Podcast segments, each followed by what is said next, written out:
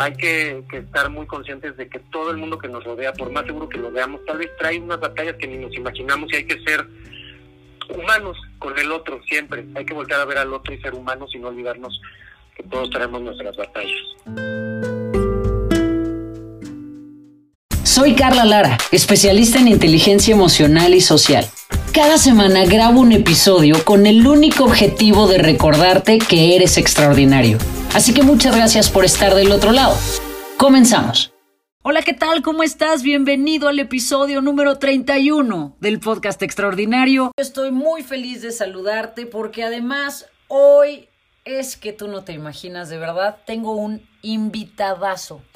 Él es actor, cantante, pero ¿sabes qué? Además es mi amigo. Él es Alex Brizuela. Alex, ¿cómo estás? Mi queridísima Carla, muy bien, muchas gracias. Qué bonita presentación y qué gusto estar en tu podcast.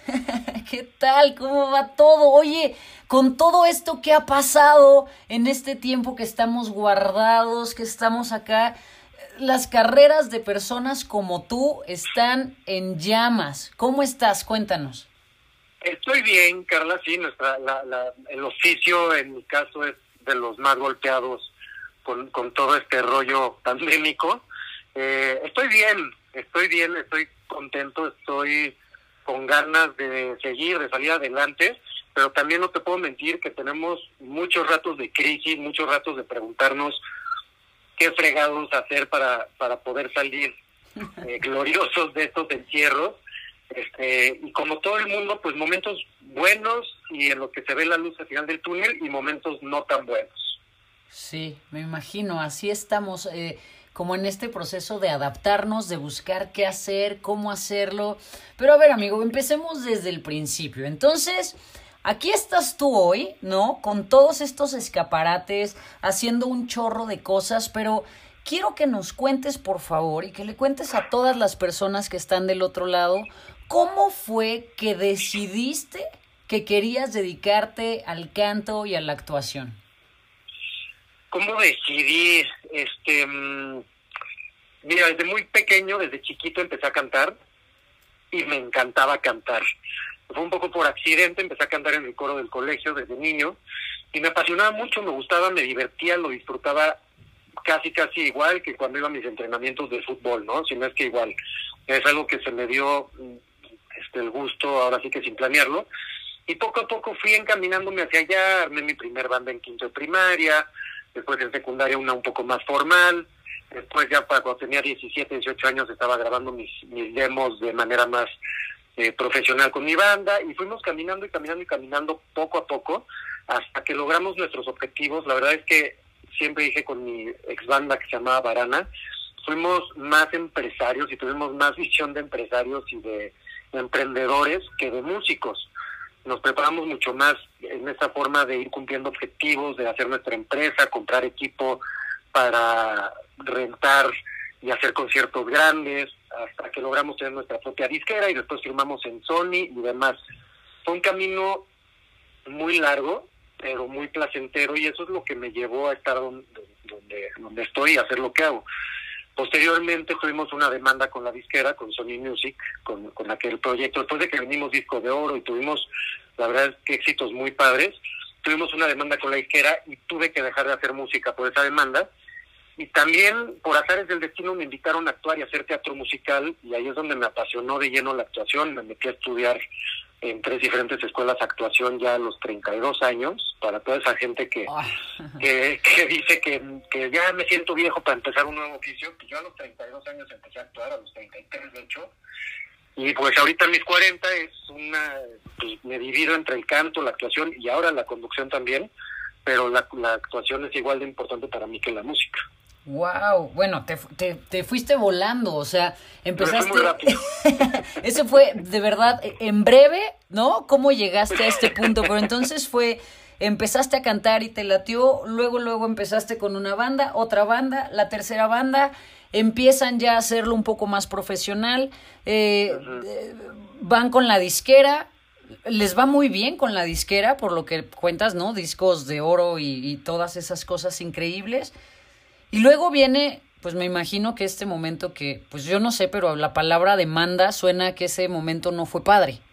Nada padre, nada padre, como, sí, sí, sí. como que todo iba bien, iba avanzando según los planes que tenías con tu banda, y de repente hay esta interrupción al proceso, ¿no? Así es, así es. Cuéntame, ¿qué pasa en ti, en tu cabeza, en tus emociones, cuando esto ocurre? Es decir, porque traes esta inercia de ir subiendo, que va mejorando, que todo va bien, y de repente es toparte con esa pared. ¿Cómo lidiaste con eso? ¿Cómo lidiaste tú y cómo lidiaron tus compañeros? Sí, fue un momento de crisis fuerte, Carlita. Fue, fue una crisis muy aguda, muy fuerte y muy profunda para todos. Eh, porque sí, como dices, veníamos subiendo. Primero tuvimos nuestra izquierda independiente. Con nuestra izquierda independiente logramos vender disco de oro y nos iba increíble. Y teníamos ya una empresa constituida, eh, funcional y demás. Pero nuestro sueño siempre fue firmar con Sony Music. No sé por qué, pero desde niños queríamos firmar con esa disquera y sabíamos con qué director firmar hasta que lo logramos.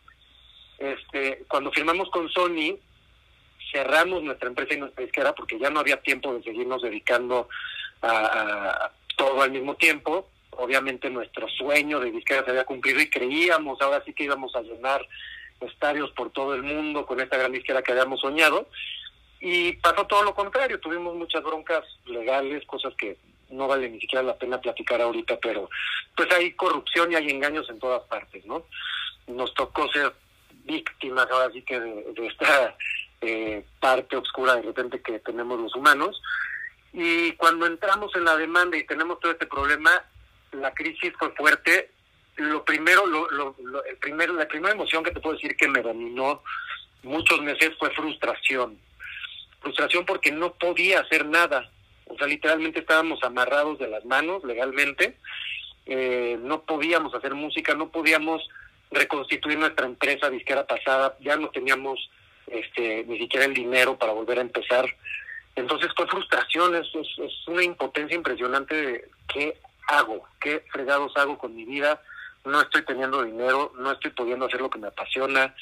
La mayoría de nosotros terminamos las relaciones que teníamos de pareja, este, no cuando se te cruzan las crisis te pegan a veces por todos lados. En combo. Eh, en combo. El resto de los de los miembros de la banda se dedicaron a otras cosas completamente. Uno se fue a trabajar a restaurantes, otro se puso a escuelas de música, otro se puso a distribuir electrodomésticos. Y yo me dediqué a actuar. Me llegó esta oportunidad, te digo, una amiga me, pidió que si le ayudaba a hacer un eh, un demo, digamos, de un proyecto de teatro musical. Y ahí es donde me di cuenta que me apasionaba mucho la actuación y de ahí me agarré con todo mi ser dije, sí me gusta la actuación y si me gusta hacerlo, lo voy a hacer bien y lo voy a hacer como se hacen las cosas. Y me metí a estudiar, digo, en tres diferentes escuelas bastante reconocidas de actuación. Fue muy divertido, eso me llenó de vida y de juventud, porque yo tenía 33 años y estaba estudiando con chavitos desde 19 años, ¿no? Y fue muy divertido vivir la experiencia de volver a estudiar ya desde una madurez diferente no digo que mejor o peor, pero sí una, una perspectiva diferente de la vida, y aprender de los chavos cómo llegan con esta ingenuidad, con esta inocencia muy bonita a estudiar, aprender de los maestros, algunos incluso más jóvenes que yo, eh, retomarte y agarrarte también de la humildad y de, de, decir, bueno, soy novato en esto a pesar de que soy más grande que ellos. Y el aprendizaje fue no solo un aprendizaje técnico actoral, sino un aprendizaje de vida muy bonito que me ha dejado aparte amistades increíbles. Y ahí me aferré, Carla, ahí me aferré, sí estuve en una depresión eh, de no saber hacia dónde moverme. Te digo, yo creo que no hay nada que nos lleve a depresiones tan profundas como la falta de esperanza y la este sentimiento de que no puedes hacer nada, que ya no sabes para dónde moverte. Y, me aferré a la actuación y me, la verdad es que fue de las cosas que me salvaron para salir adelante. Wow, ok. Oye, y además esto, ¿no? A los 32, 33 años que, pues de pronto, ahora sí que, si bien podemos pensar que van de la mano y que se acompañan, pues tuviste que aprender una profesión nueva, ¿no? De meterte a estudiar, como dices, de estar con gente a lo mejor más joven, de, de quitarte todos esos penachos de un momento. Soy Alex Brizuela y tengo discos de oro. O sea, eso en ese momento resultaba un poco como, pues, por demás, ¿no? Tenías que empezar otra vez a labrar y a, construir una escalera que te llevara a un lugar pues distinto, a un lugar nuevo. Y claro, sí, sí, sí. No, no, dime, dime. Claro, y no solo eso, aparte, evidentemente estudiar no te deja dinero. Ya a los 33 años, pues no es tan fácil este, vivir de, de la familia o del apoyo de alguien, ¿no? Entonces, a la par me tuve que meter a trabajar en restaurantes, pasé ahí este muchas muchos meses trabajando de mesero, de asistente en cocina, de este, recibiendo gente y distribuyendo mesas en restaurantes, porque era la única salida que encontraba para poder mantenerme mientras estudiaba, ¿no? Entonces también ahí fueron buenos baños de, de humildad y de decir, bueno, cualquier trabajo y oficio es, es te dignifica si lo haces con pasión y con, con miras y objetivos más claros. Wow, Alex, cuéntame algo. En ese tiempo en el que, a ver, ya estabas estudiando, tuviste que empezar a tener, eh, a trabajar, ¿no? ¿Qué pasaba con tu familia? ¿Qué te decía tu familia? ¿Cómo eran los mensajes con ellos? Eh, porque te estabas dedicando a algo que históricamente los papás y la familia suele decir, ay no, pero hijo, ¿cómo te vas a dedicar a eso? Si es tan difícil, ¿no? Y tú lo estabas viviendo, estaba siendo muy difícil. ¿Cuál era el mensaje de tu tribu en ese momento? Mira, había apoyo en el discurso, había cariño, había estamos contigo, pero también ahí es cuando una de las tantas veces, pero fue una vez que me quedó muy claro que también la familia y los papás no nacen sabiendo ser familia y papás. O sea, mi frustración también la tenían ellos, porque ellos querían ayudarme, querían apoyarme. Mi papá, que siempre ha sido un hombre muy trabajador y ha tenido buenas épocas de éxito, quería ayudarme, me ofrecía a él, pues métete a trabajar conmigo. Yo le decía, oye, pero yo no sé nada de cables eléctricos, yo no sé nada de instalaciones profundas, yo no, y no me quiero dedicar a eso, ¿no? Voy a volver a dar una bandada en, en ancho si me muevo a otro oficio que no tiene nada que ver con lo que me apasiona. Entonces, había apoyo, pero lo que te podría decir hoy en día es que no sabían cómo apoyarme. Ok. Eh, un apoyo importante y por ejemplo, que mi papá yo reaccionó de la mejor forma que tenía a la mano, fue recomendarme a su psicólogo.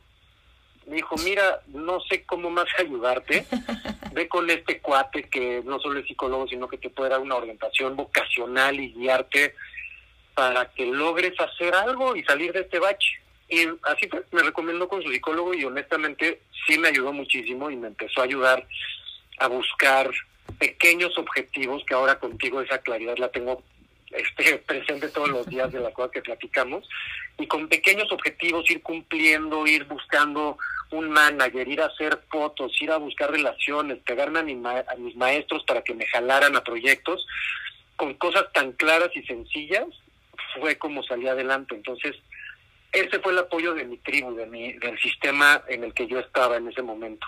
Ok, ok. Y con todo esto que estaba pasando, Alex, y ya, bueno, empezaste a ir con el psicólogo y demás, cuéntame algo, ¿hubo momentos, tú te acuerdas de momentos en donde pensaste en tirar la toalla? Em, no, no pensé en tirar la toalla, eh, creo que no, no, no estoy muy, muy familiarizado con tirar la toalla. Sí me sentía sin motivación, me sentía confundido, pero nunca dije voy a, ya, listo, aquí llegué. Más bien era era en la búsqueda qué hago, una frustración de decir qué hago, cómo puedo acelerar mi proceso, cómo puedo encontrar éxitos rápido. Tirar la toalla no, sí dudé mucho, dudaba en qué, a qué dedicarme, qué hacer, este pero no, tirar la toalla honestamente no, Carla. Ok, ok, eso es increíble porque en gran, en gran medida eso determina cómo, cómo reaccionamos a los momentos en la vida, ¿no? O sea, son esas como, esos momentos que nos determinan y que nos hacen dudar de nosotros mismos, dudar de si estamos tomando las mejores decisiones. Y cuando a pesar de estar en un momento que es tan complicado, uno se va a este lugar en el que dice, no sé cómo, pero sé que tiene que haber una manera. Ese, como tú lo decías, esa posibilidad, esa esperanza, pues nos ayuda a, dar al menos el siguiente paso y luego el otro y luego el otro. Y ahí estabas tú entonces apasionado ya de la actuación, empezaste a hacer teatro musical, te gustó y luego ¿qué pasó, Alex? Mira, dejé de hacer música muchos años, me desencanté por completo de la industria musical, me siempre me, me siguió gustando cantar, pero decidí apartarme de la música y, honestamente ahí sí como que hice la paz con no volver a dedicarme profesionalmente a, la música y me enfoqué 100% a la actuación, al teatro, empecé a hacer televisión, tuve un par de series bastante buenas que, que me alentaron a seguir por ahí y justo cuando mejor me estaba yendo en televisión surge un proyecto de, de música en el que me, contrataron que se llamaba Capital Mazarik y me, hizo retomar el amor por la música y quererme dedicar a la música. Eh, eran presentaciones todos los fines de semana cantando eh, en un show increíble. Posteriormente ese, ese, esa compañía cerró, tuvo problemas legales eh, de permisos y demás, y acabé en el show que estoy ahorita, que es definitivamente el mejor show de México en su tipo, que es Mist, y llevo ya tres años y medio en Mist cantando todos los fines de semana, bueno, salvo en la pandemia. este, entonces es un show en el que hemos hecho giras incluso hasta Centroamérica, Estados Unidos, eh, por todo el país, aquí todos los fines de semana, es un show exitosísimo con productores muy valiosos dentro del medio. Eh, y pues la música me, volvió a llegar sin que yo la buscara y ahora estoy pues aprovechando este tiempo para desarrollar mis otros proyectos musicales también. Entonces, eh, ahora dejé la actuación un poco de lado, aunque sigo haciendo proyectos también, pero son dos oficios muy, muy celosos que si no les estás dedicando el tiempo en relaciones, en buscar los castings, en buscar a los directores, a los productores, pues solito te vas aislando, ¿no? Y ahora como estoy tan metido otra vez en la parte musical, la actuación ahí está, me sigue dando lindas sorpresas y lindos trabajos, pero nos tenemos un poquito en un estatus un poco más frío por lo pronto la actuación y yo y la música está ahorita mucho más caliente. Ok, ok, entonces es Mist, que es que sí, definitivamente es un espectáculo increíble, la experiencia es increíble y estuviste también en Mentiras, que es una obra que, mejor dicho, o sea, lleva no sé cuántos siglos en cartelera y también es una obra súper exitosa, ¿no? Y entonces estás súper posicionado haciendo cosas que te gustan, que amas, que te apasionan. Pero cuéntame algo, Alex. ¿Cuáles son? Porque tú lo decías, por un lado son profesiones muy celosas. Pero por, y por otro lado, son profesiones en donde la competencia es enorme. En donde ustedes como actores y como cantantes están todo el tiempo expuestos a una serie de cosas y a una serie de, y lo voy a decir tal cual, de calificaciones. O sea, es que califican cómo te ves, pero cómo cantas, pero cómo te vistes, pero cómo hablas, pero cómo eres, ¿no? ¿Cómo, cómo es para ti? ¿Cuáles son esos lugares de ti en donde has tenido que trabajar para que a lo mejor tus propias inseguridades y esos lugares de ti que te incomodan o que te inquietan, pues no se manifiesten para que tú puedas desarrollar tu profesión? Pues mira, Carla, aparte de lo que dices, todo el mundo cree que es experto en esto, ¿no? O sea, la abuelita y la tía que no tienen ni idea sienten que son expertos y que opinan y que su opinión es buenísima. Entonces, de repente, sí hay críticas súper crueles de, la gente y porque estás en una vitrina, como dices. Yo te diría que nadie es Superman para que no le afecte. Número uno, hay que estar conscientes de eso. La gente que dice o que hemos muchos pasados por esto, muchos hemos pasado por estos momentos que decimos, no, a mí no me afecta, no hombre, yo estoy muy seguro de lo que hago. Es una es una mentira completamente que después tus emociones y tu seguridad te la acaban cobrando. Definitivamente, lo que yo hago es seguirme preparando, eh, sé a quién escuchar, por algo tengo directores en mis proyectos y, y la crítica de ellos es la realmente la única que nos debería de importar como actores y como cantantes, ¿no? Eh, en proyectos así, tu director es el que te puede dar notas de qué mejorar, en dónde estás fallando, qué estás haciendo bien. Te digo, seguirte preparando, pues no hay, no hay nada que te dé más seguridad que sentirte preparado. En la actuación y en, y en la música, en los dos, está en esta parte de sí lo que sientes, sí sacar tus emociones, sí transmitir a partir de tu corazón, de tu alma, de tus alegrías y tus tristezas, pero también hay una parte técnica muy importante. hay una parte de preparación, hay una parte de teoría, hay una parte de práctica, de ejercicios. Y si no tienes la parte técnica, cuando te falla la parte emocional, que es una parte de la que todos llegamos a coger en algún momento en cualquier oficio, pues la parte técnica es la que te rescata. Y si no la tienes, pues te vas a ir al río con tu parte emocional que tienes debilitada en esos momentos. Entonces el equilibrio de esas dos partes es la, importante que te saca eh, adelante y que no deja que las críticas siempre te, o las inseguridades te mermen tanto, ¿no? Ok, ok. Y, y este tema, porque además, digo, te, te sigo en las redes, por supuesto, y veo que es súper importante para ti el tema, pues, de estar en buena forma física. Te entrenas mucho, haces mucho ejercicio. Sé honesto, dime la verdad. De plano todos los días te levantas y dices, ay, qué rico voy a ponerme a hacer ejercicio. ¿Todos los días? No. ok.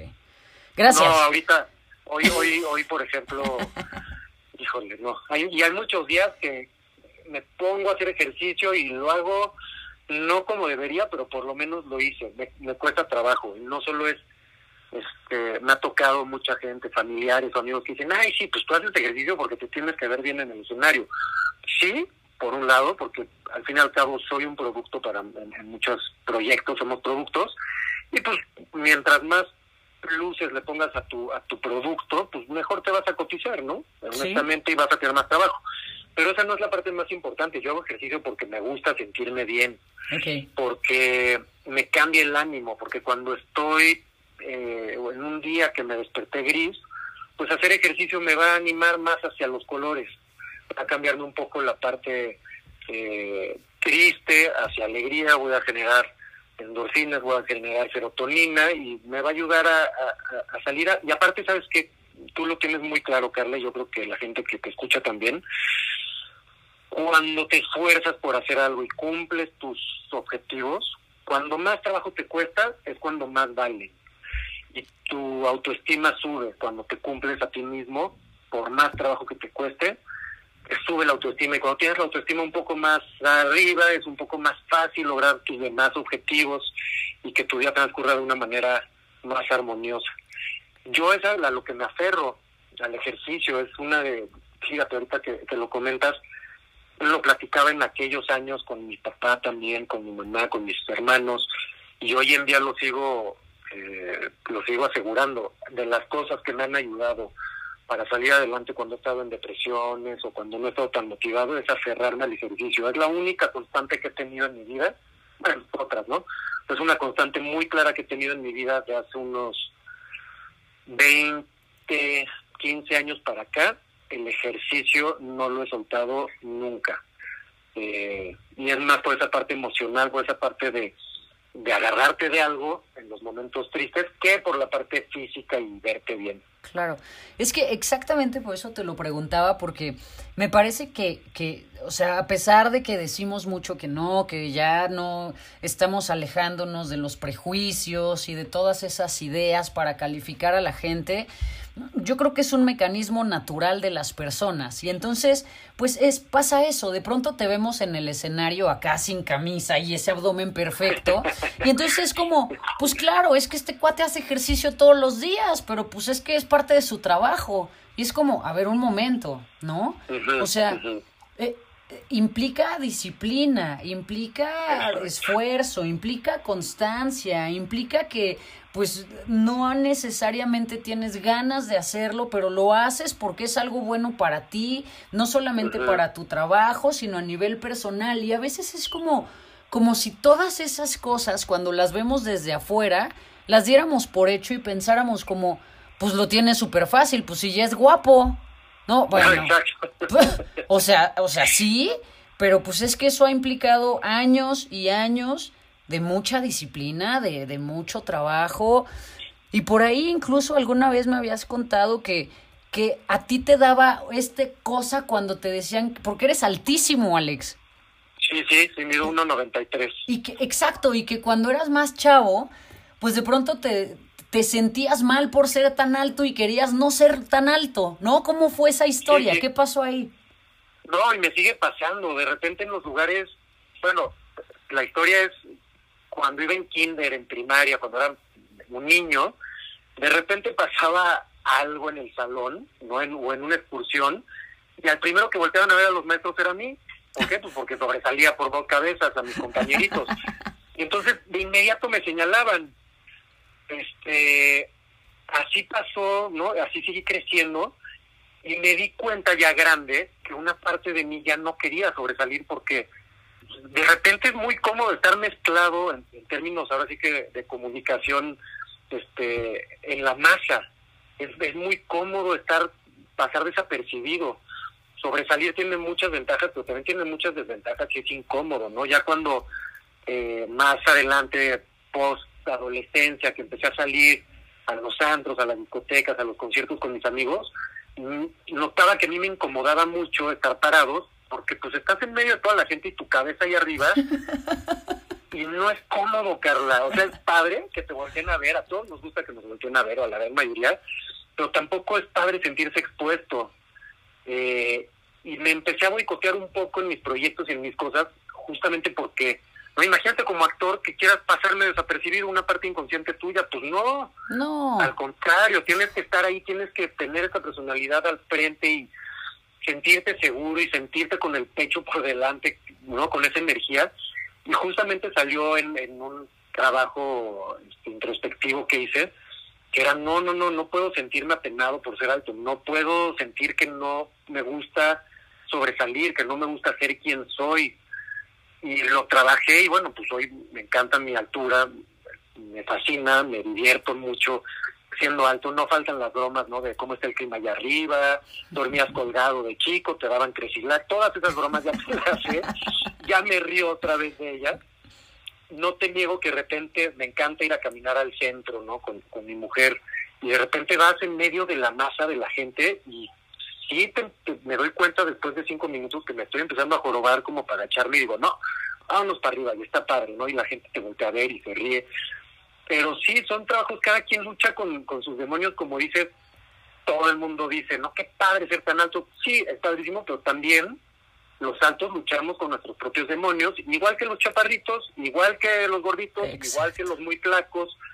Este, cada quien tiene sus demonios y creo que eso es una parte, aprovechando tu espacio, que me encantaría decir, porque no hay que olvidarnos que el de al lado trae sus propias batallas, siempre hay que, estar muy conscientes de que todo el mundo que nos rodea, por más seguro que lo veamos, tal vez trae unas batallas que ni nos imaginamos y hay que ser em, humanos con el otro siempre. Hay que volver a ver al otro y ser humanos y no olvidarnos que todos traemos nuestras batallas. Totalmente. Esta, la importancia de ser empáticos, ¿no? De, eso. Eso, de Tal cual, es que eh, eh, el alto se siente a veces raro por ser alto, pero el chaparrito se siente raro por ser chaparrito, pero el flaco porque es demasiado flaco, pero el gordo porque es gordo. Y, y entonces siempre hay una parte en nosotros que está queriendo no ser quien es, ¿no? Exacto. No sé cuántas veces me pasó en la música que me decían, este, pues por guapo, ¿no? Y por alto. No, pues seguro no canta, qué fácil, ¿no? En la actuación igual, no, pues este cuate pues la tiene bien fácil. Oiga, no, no, no, me frieguen. Mi buena Madrid me he metido estudiando y haciendo. Y bueno, es algo con lo que aprendes a vivir también. Es sí, sí, sí, no canto, ya me da igual. ¿Te divertiste? Sí, yo también. ¿Te gustó con la música? Sí, pues yo también. Pero sí, esta cosa de los prejuicios es, es horrible si no aprendemos a vivir con ello. Oye, y a ver esto, porque esto es súper interesante. O sea, hay prejuicios de todos lados y, y, a la orden del cliente, ¿no? Pero, pero además como con estos lugares que, que a veces son tan comunes y que cuando muchas veces los decimos ni siquiera tenemos ese filtro de cuestionarlos. Por ejemplo, esto, ay, pues es guapo, pues y queda igual si no canta. claro. Pero un momento, o sea, sí canta, ¿ya lo escuchaste? O, o, por qué simplemente haces como, como esa generalización de alguien, porque, porque igual pasa, ¿no? Es que pues si es una mujer guapa, pues seguro quién sabe qué, y por eso está ya. Nunca dice no. exacto, no es como, oye, no, pero un momento es súper buena actriz, ¿no? Como que en ese medio sigue pasando muchísimo que tengamos esos acercamientos y que, y que hoy, bueno, además con todo lo que puede pasar en las redes sociales. Eso es terrorífico, Alex. Sí, sí, sí, es terrorífico. Y sabes qué, Carla, volvemos al, punto uno. Tienes que estar bien contigo. Y, ¿qué, qué, o sea, porque ¿cuál, ¿cuál sería la respuesta si no, no, pues no quiero ser guapo para que me crean que sí canto? Pues no, más bien voy a cantar mejor y voy a aprovechar todas las otras herramientas pues para ayudarme a mí mismo a ser un mejor eh, intérprete, ¿no? Pues eh, Tienes que estar bien contigo mismo, tienes que ir con coaches, ir con psicólogos especializados o ir a cursos o compartir con grupos y gente tus emociones, porque si no te llevan la fregada y por eso vemos también en este medio tanta gente que sufre pues, unas depresiones que llevan a extremos de los cuales ni vale la pena platicar ahorita, o adicciones impresionantes, o relaciones tóxicas, porque te agarras de lugares no sanos, en vez de trabajarte, saber cuándo llorar, saber de dónde agarrarte y pues salir adelante.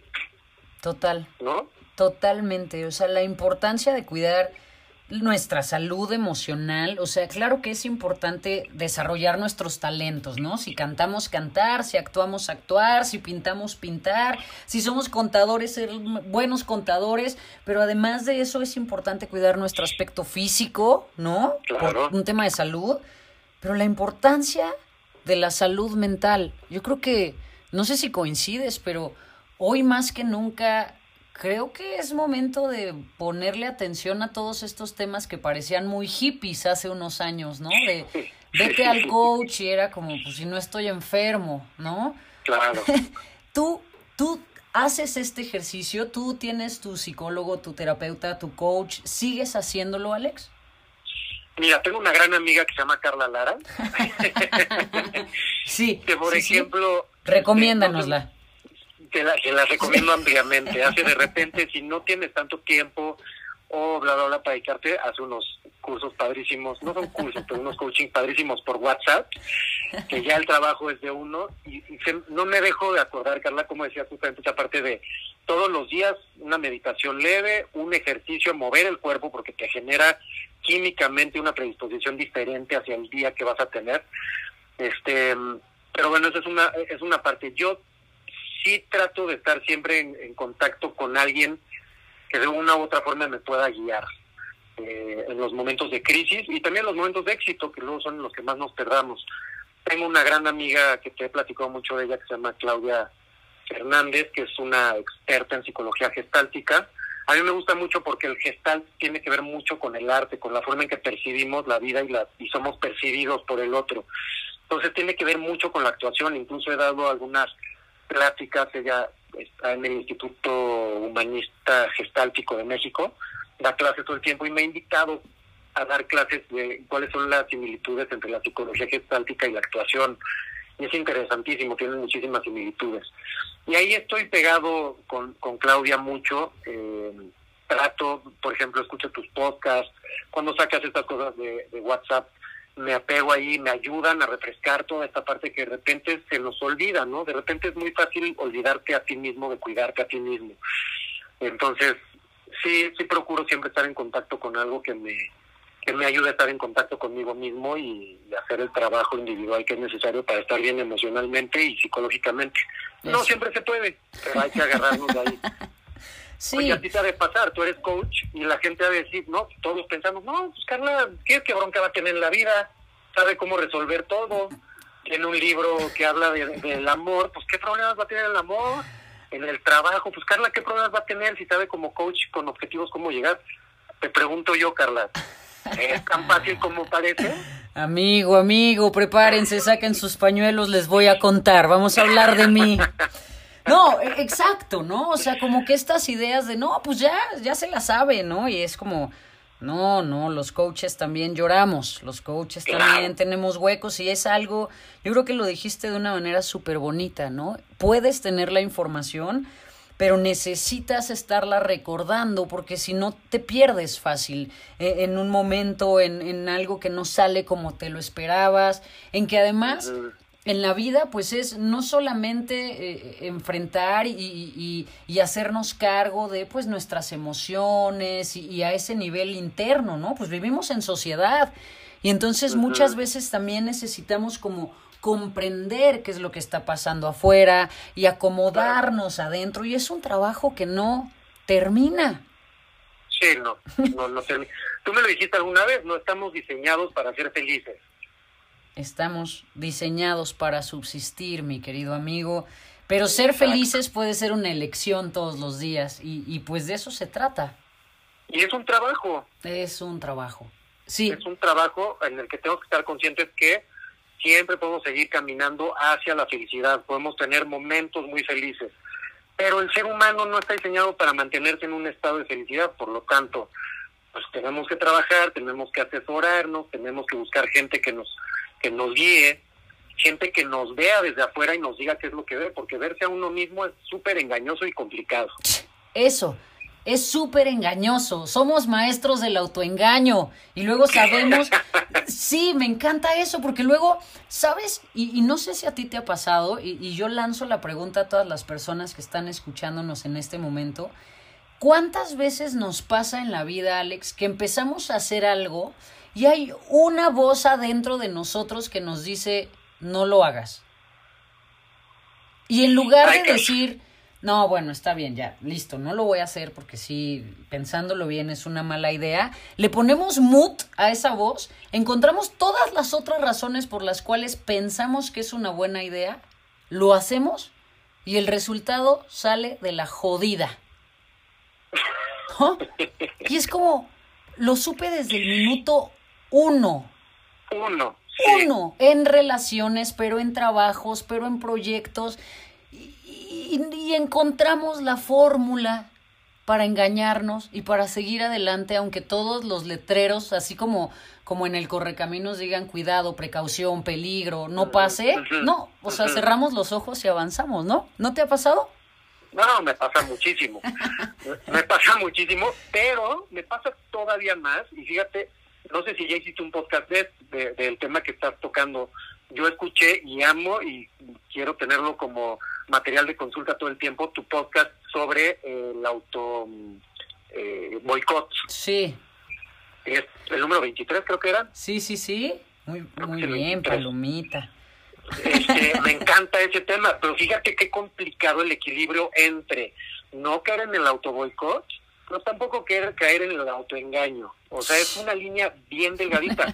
¿Cómo puedes encontrarla y no caerte de esa cuerda floja, pues con alguien que te esté asesorando y diciendo, mira, abre los ojos en esto, ¿cómo ves esto? Oye, no estás esto de autoboicot, no estás dejando de hacer esto por, por miedo, o oye, no te estás viendo directo al precipicio, no seas güey. Pues una línea muy delgada, Carla, ese es un tema para un podcast completo tuyo y un de coaching de, meses. Totalmente, sí, la, la línea es muchas veces delgada, ¿no? En, muchas áreas de nuestra vida, entre eh, esta sensación de, bueno, no puedo abandonar, ya sea un trabajo a una pareja, a la primera dificultad, y la, el otro lado es, pues entonces me quedo eternamente aunque no esté a gusto y aunque mis necesidades no estén satisfechas. La línea es tan delgada que pues nos vamos confundiendo mucho, mucho en la vida. Sí. Sí, sí, sí, muy fácil y más con todo el ruido que tenemos alrededor hoy en día. Exacto, por eso a mí me encanta la idea de que tú y yo, además de este episodio, estamos tramando cosas increíbles que ya les iremos contando a las personas, pero porque entre amigos sabemos que hay muchos temas que hablar. Completamente.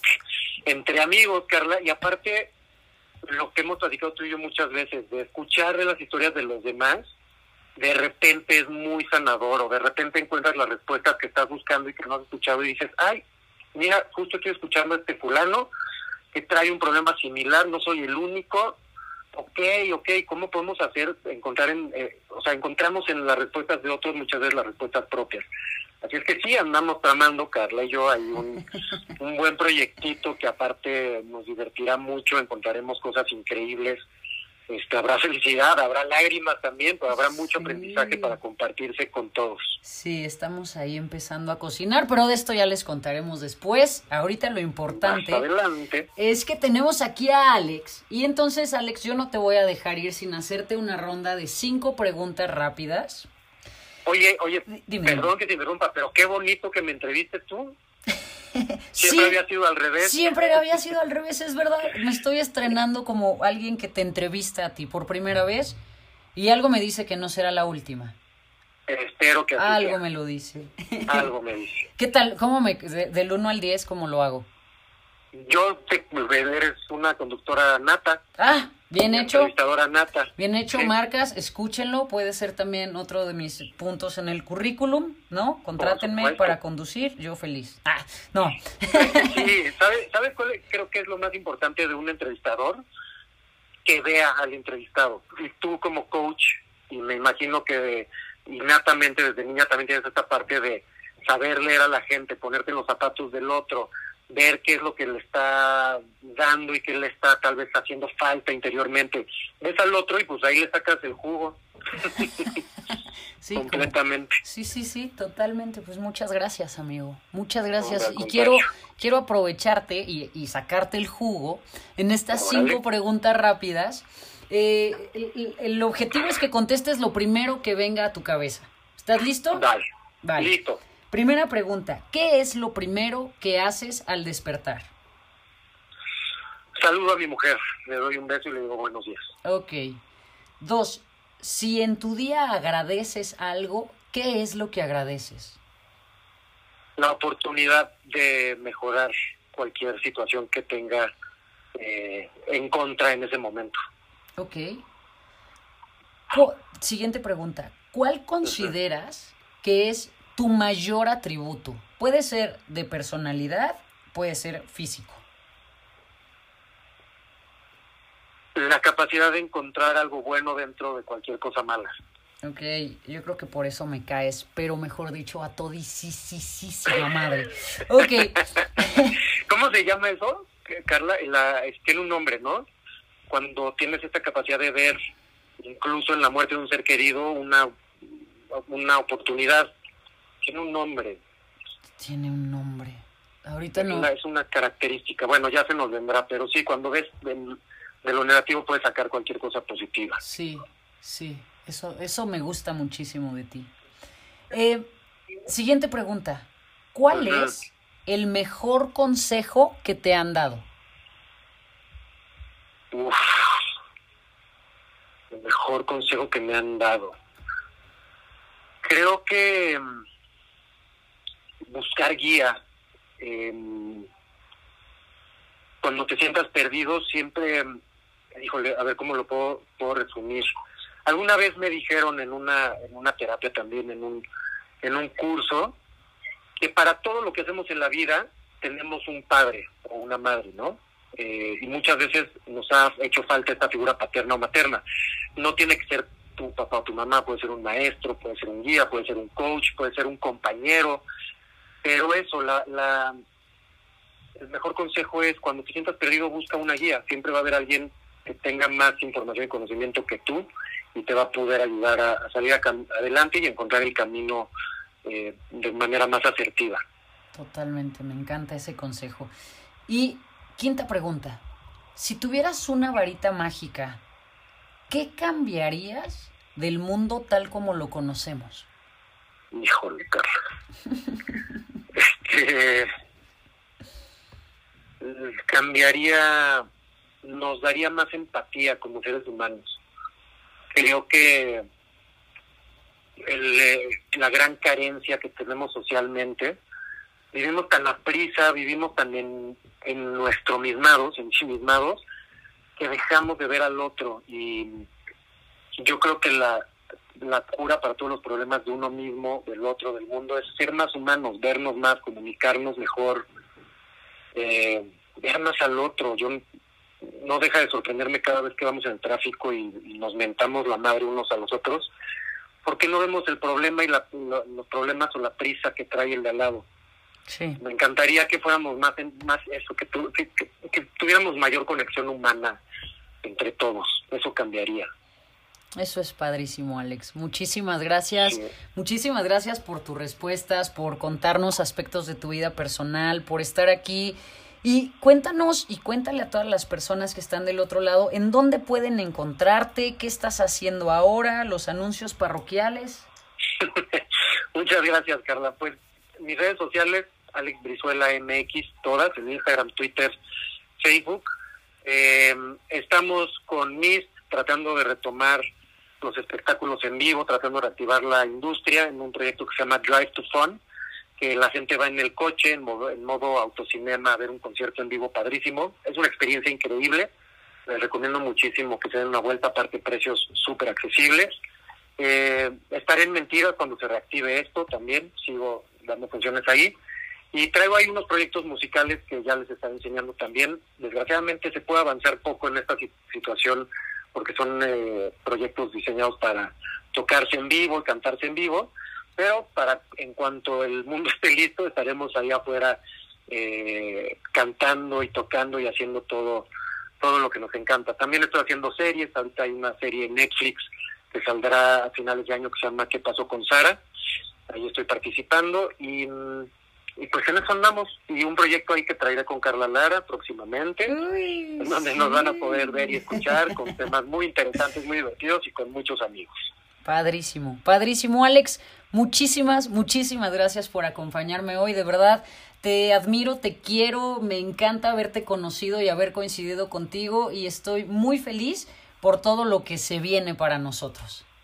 Igualmente, Carla, muchísimas gracias. Disfruté mucho que me hayas entrevistado ahora tú a mí, poder platicarles un poquito de mi historia de vida, este, que es mucho más compleja y todos tenemos mucho más que contar, pero poder compartir estos cachitos y estos momentos importantes coyunturales en, las decisiones del oficio y de la vida, me encantó poderlo compartir contigo. Muchas gracias por la entrevista. Muchísimas gracias, Alex. Muchas gracias. Y a ti que estás del otro lado, te agradezco que nos hayas dejado entrar a esos lugares de tu casa y de tu espacio. Espero que tengas una linda tarde y no te vayas de aquí sin recordar esto. Eres extraordinario. Nos escuchamos en el siguiente episodio. Chao.